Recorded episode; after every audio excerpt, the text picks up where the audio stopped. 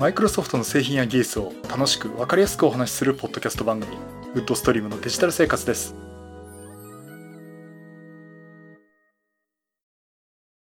第575回目の配信になります。お届けしますのは木澤です。よろしくお願いします。はい、今週もお聞きいただきありがとうございます。この配信はクラウドファンディングキャンプファイアのコミュニティより皆様のご支援をいただいて配信しております。今回も安成さん、ホワイトカラーさん、鶴村さんはじめ合計10名の方にご支援をいただいております。ありがとうございます。ご支援の内容に関しましては、この番組ウェブサイト、windows-podcast.com でご案内しております。もしご協力いただけるでしたらよろしくお願いします。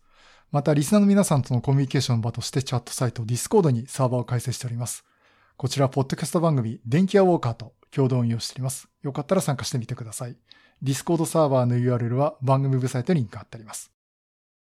はい、ということで、えー、今回もクラブハウスにも流している。クラブハウスのやつを流してるんじゃないクラブハウスにも流してるっていう、えー、ややつですけども。えー、っとですね、えっと、クラブハウスの方、あの、クラブハウスの中でクラブっていうのが作れるみたいで、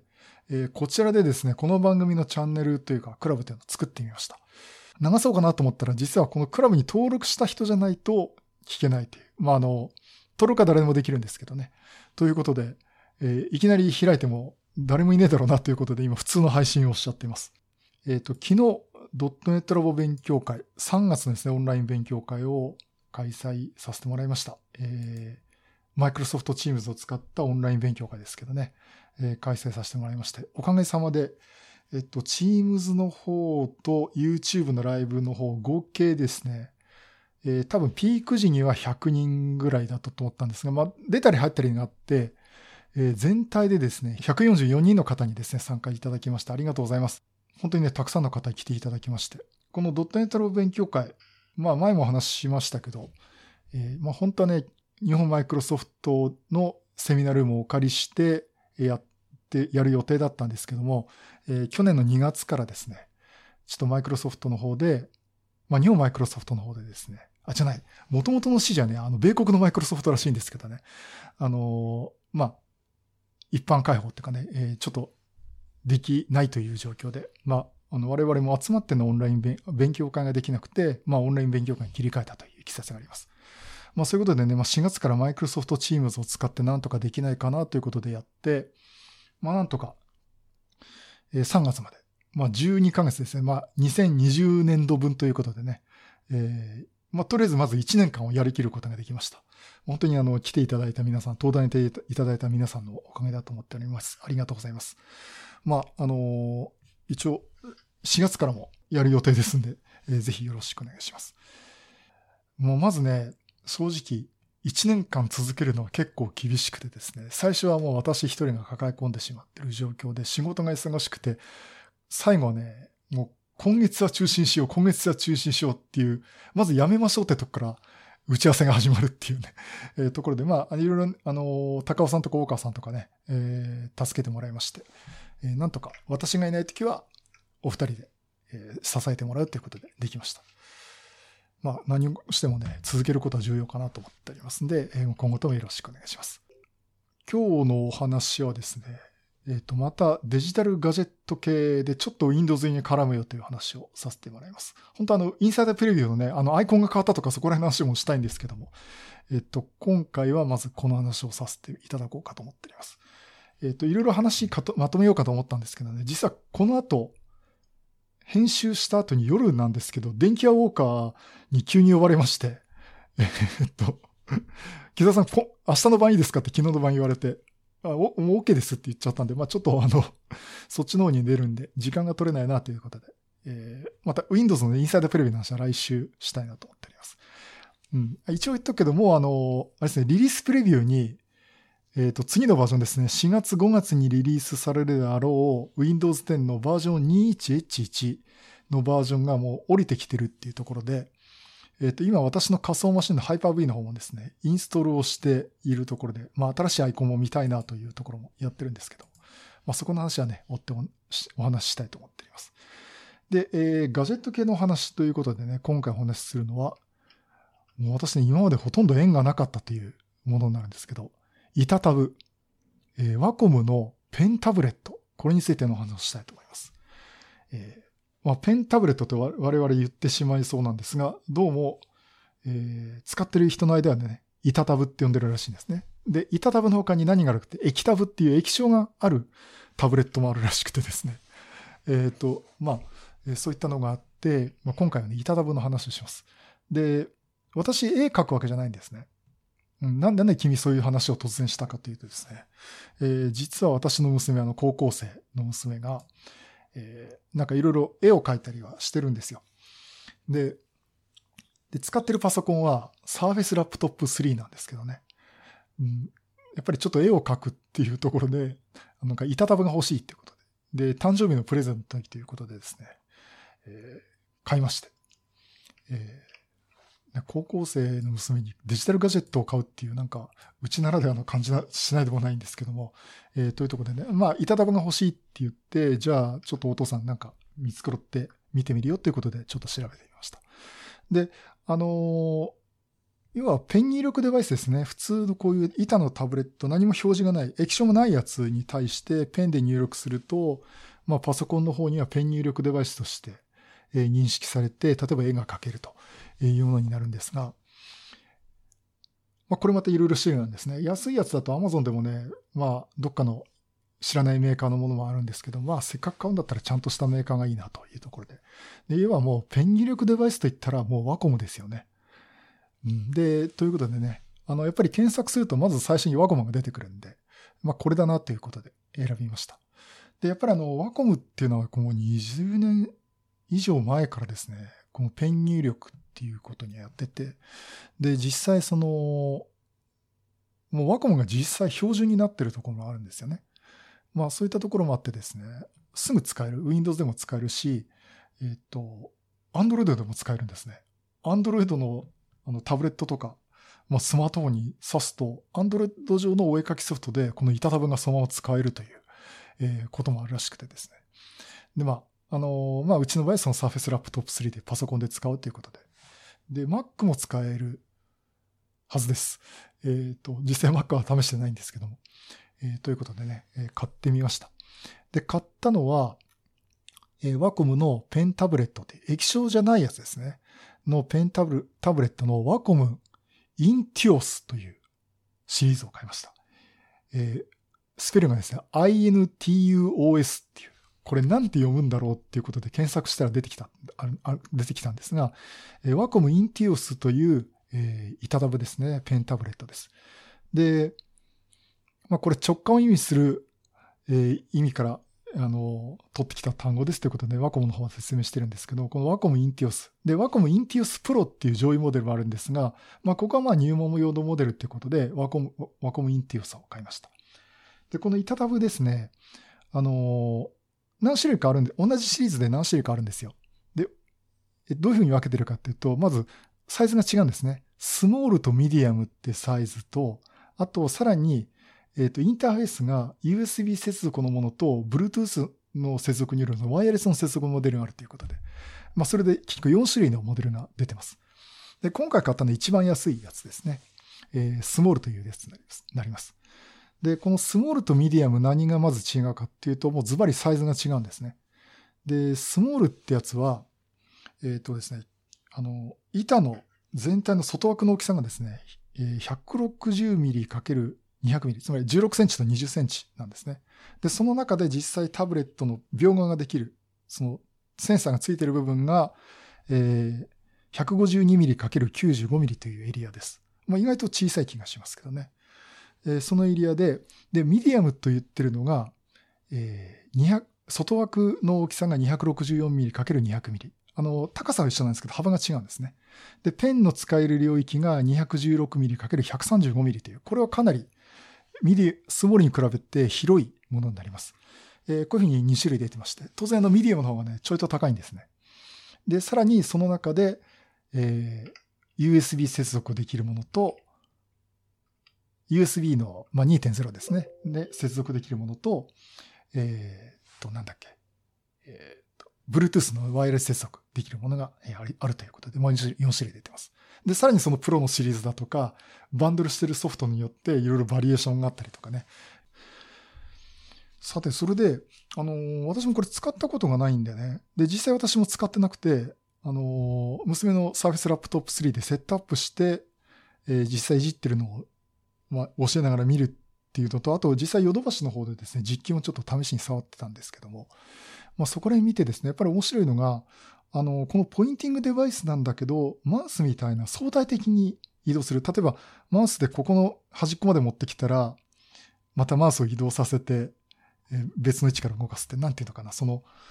移動位置っていうのは相対的にものに、えー、測るものなんですけども、ペンタブレットになると、実際ポイントした位置が実際の画面の位置に絶対的に、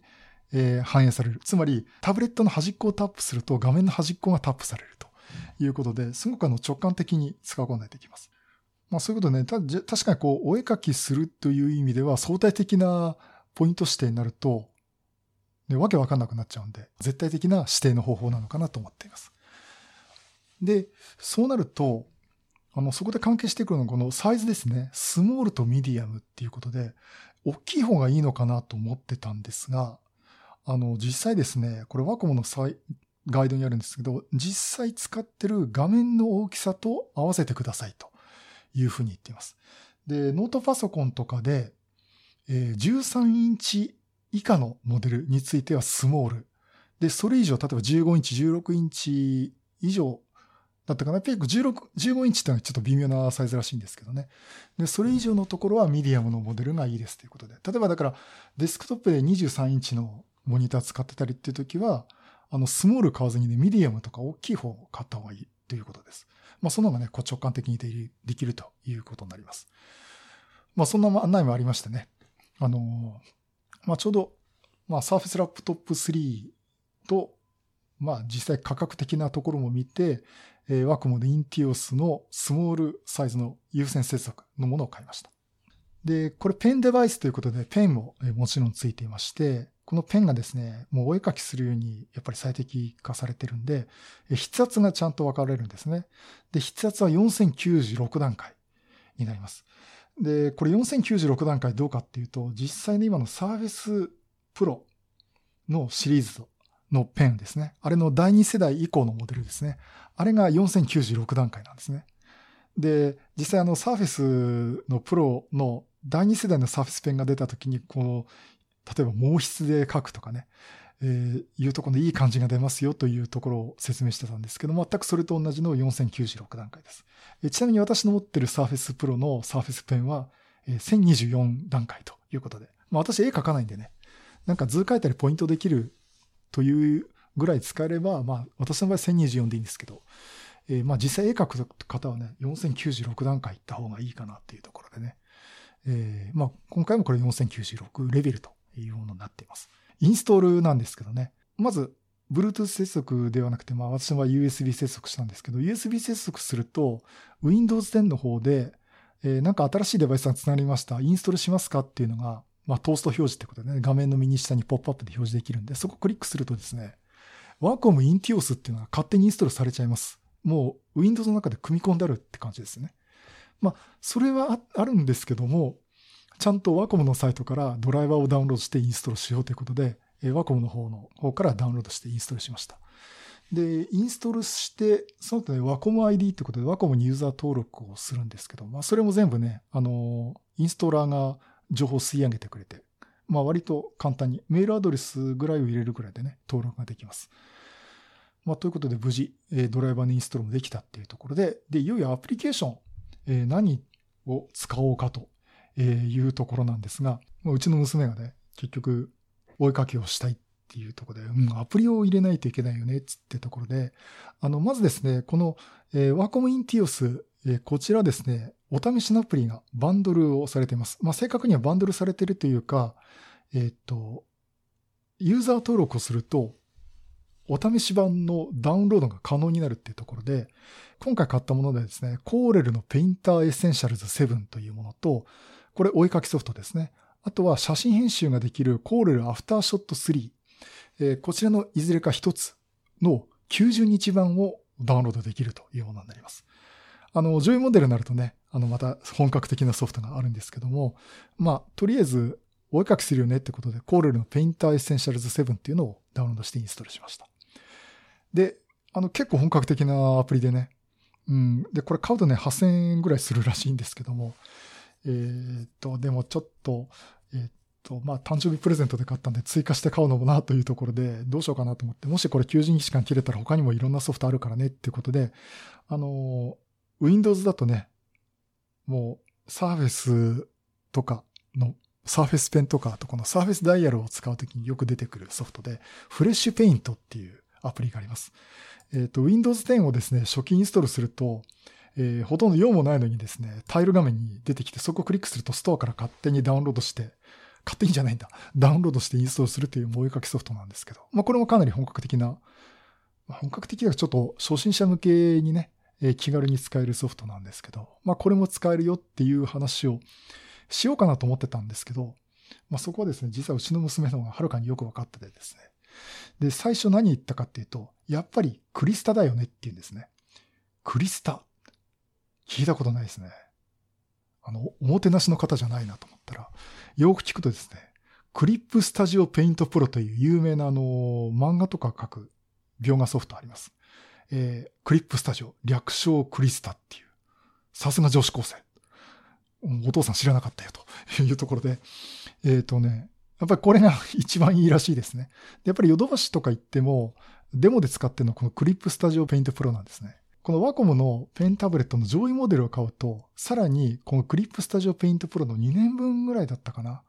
のお試しライセンスがついてるんですけども、まあ今回私の買ったやつにはそこはついてなかったんですけどね。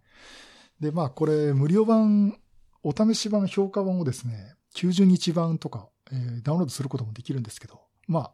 あ、あの、まあ、いろんな他のソフト、無料のやつもあるから、えー、使ってみて、まあ、本人はお小遣い貯めて買いますよっていう話をしてました。まあ、これが使える、使いたいってなるとかなり本格的なことができるんでね、それはそれでこう、まあ、応援したいなっていう気にはなってるんですけど。で、じゃあ、やっぱりフレッシュペイントだと思ってたら、メディバンペイントっていうのがあると聞きまして。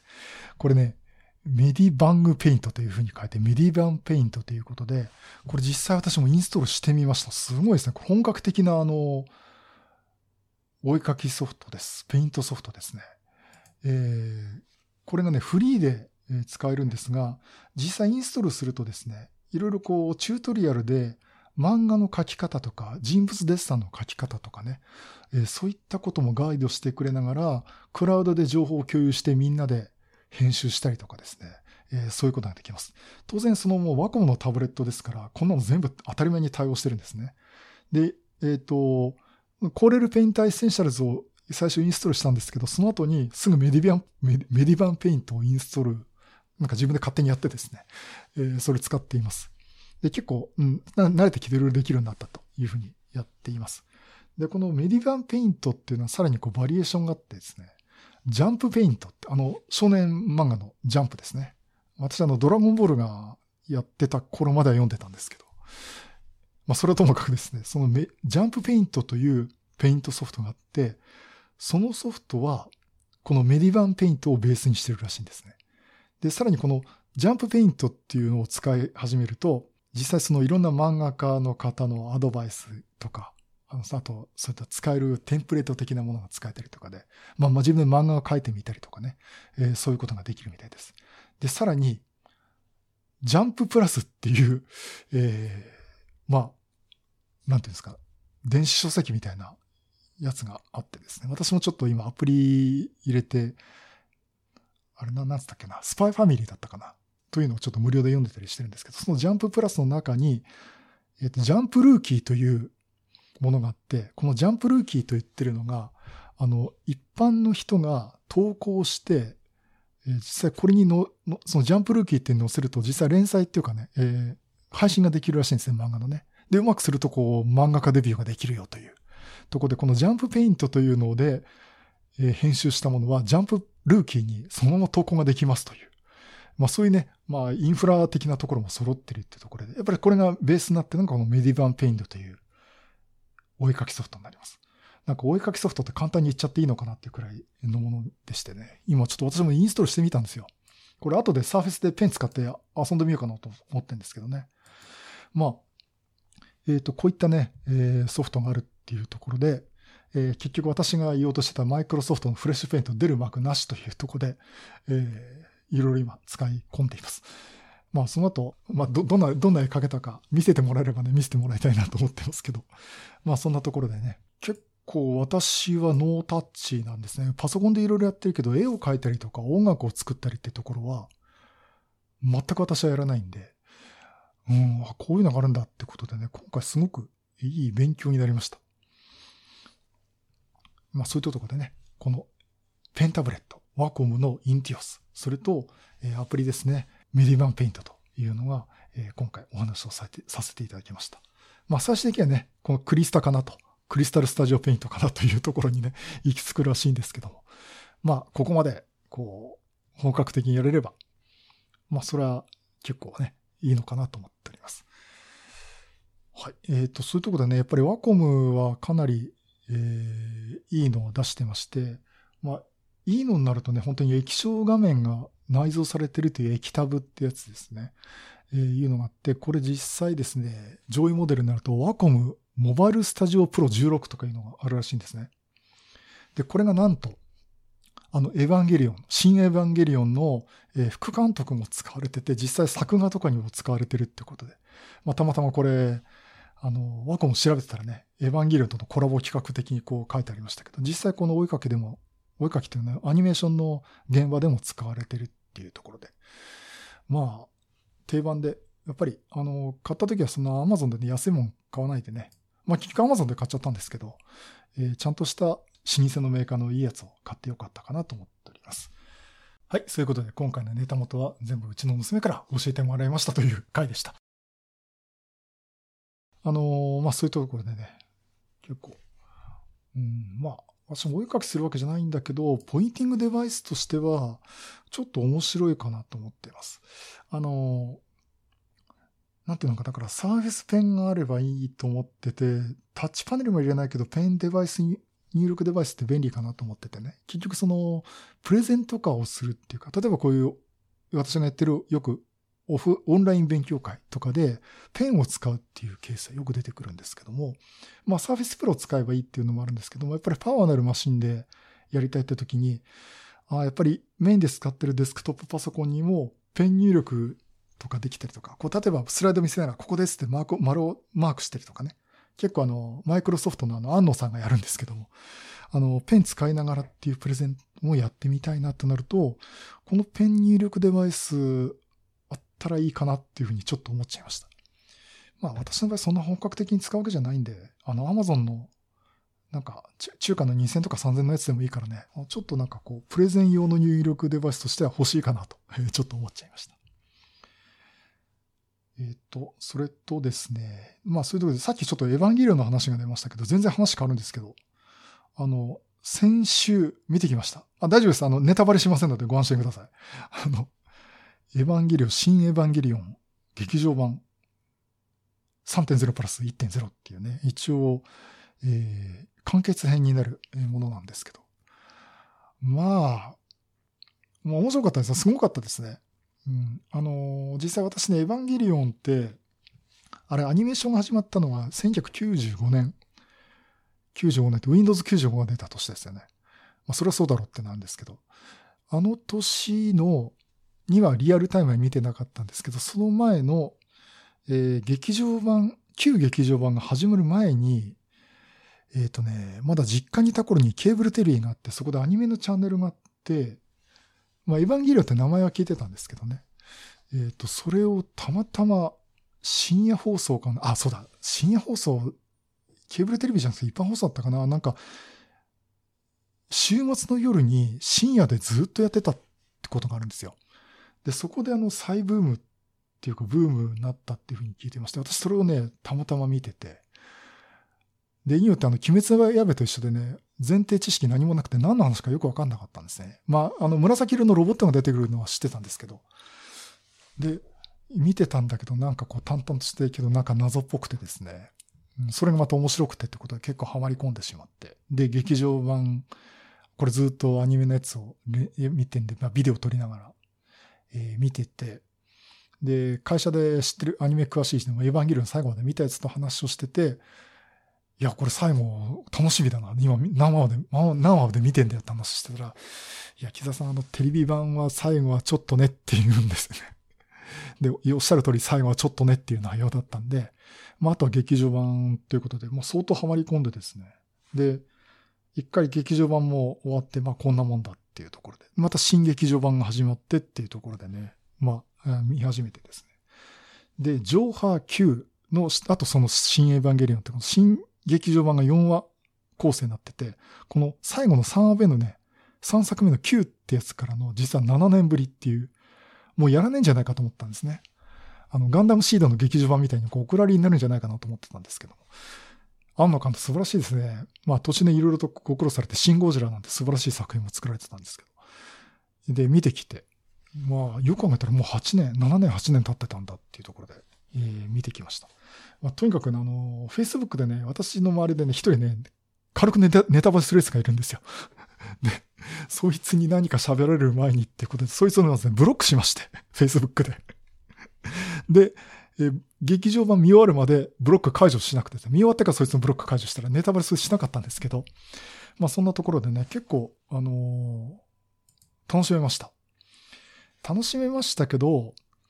あの、YouTube とかでね、みんないろんなことやってて、いろいろファンの人とか結構有名人のエヴァンゲリオン好きな人が、いやー楽しめました、感動しました、泣けましたと。すべてのお話がすっきりまとまって、よかったですって言うんですけどね。あの、正直言って私ね、わけわかんなかったですね。うん。あの、いや、あのね、最後、こいつをこうしてこうやれば、こうなるんだって説明があるんですけど、その背景がなんでかわかんないんだけど、とりあえず、こいつをなんとかすれば、なんとかなるんだっていうことを自分に言い聞かせながら見てたっていうところでね。で、最後はまあ、こういうふうに落ち着きましたってところで見てて、うーん、なんか分かったような分かんないような。で、あの、エヴァンゲリオンのファンって私のファンですけど、あれはどういうこと言うと、本当は分かってないんだけど、分かった風をして語るんですよね。それがエヴァンゲリオンのファンのあり方なんですけど。まあそういうところでね、あの、まあまあ、エヴァファンにはとても面白い、楽しめた、最後までやっぱりエヴァンゲリオンとして楽しめた作品じゃないかなと思っています。で、あの、YouTube とかね、ブログとかでみんなね、考察っつって、あの、いろんなね、解説をしてますけど、あれ結局みんな分かってないんですよね。分かってないんだけど、今まで自分の得た知識とか、本当にあの深いとこだとの、本当旧約聖書の話から全部掘り起こして、本当にあの調べてる方もいて、よってこういうことでしょうっていう、あ、なるほど、こういう説明かっていう、それでも私分かんないなっていうのがあるんですけどね。えー、そういう説明をしてて、えー、結局みんな分かんないんで自分なりの考えを述べてるっていう。で、きっとそれでもう劇場版終わったけども、エヴァンゲリオンの話はずっとまたみんなの間では続くんじゃないかなという。まあ、新しい商売のね、やり方じゃないかなと思いました。まあそんなところで、あの、ああいうの見た後にね、ガンダムとか宇宙戦艦ヤマト見るとね、なんてスッキリしたいい作品なんだろうっていうふうに思いますんで。まああの、わけのわかんないものとわけのわかるものを見ててね、結構、あの、楽しめ、このアニメーションって結構楽しめるかなと思っていました。まあ、いずれにしてもあの、回見た後にいろんな解説、ネタバレ見ると、しまった見落としたってところなんで、もう一回見に行くか、もしくはそのデジタル配信を買うか。私、ブルーレイは持ってないんで、プレイヤー持ってないんでね。ドライブも DVD だけなんで、まあ、ちょっと出たらね、何らかの形で入手して何度か見たいなとは思っております。はい。えー、ご安心ください。ネタバレはしませんので、えー、ぜひあの、好きな方はですね、あの、見ていただくと、あの、楽しめますね。あの、決してあの、わけわかんなかった、お金損したっていうことはないと思います。本当にあの、楽しめる作品なんでね、えー、ぜひ、まだ見てない方は見ていただければなと思っております。はい、そういうことでまたいろいろネタを詰めてお話したいと思います。またよろしくお願いします。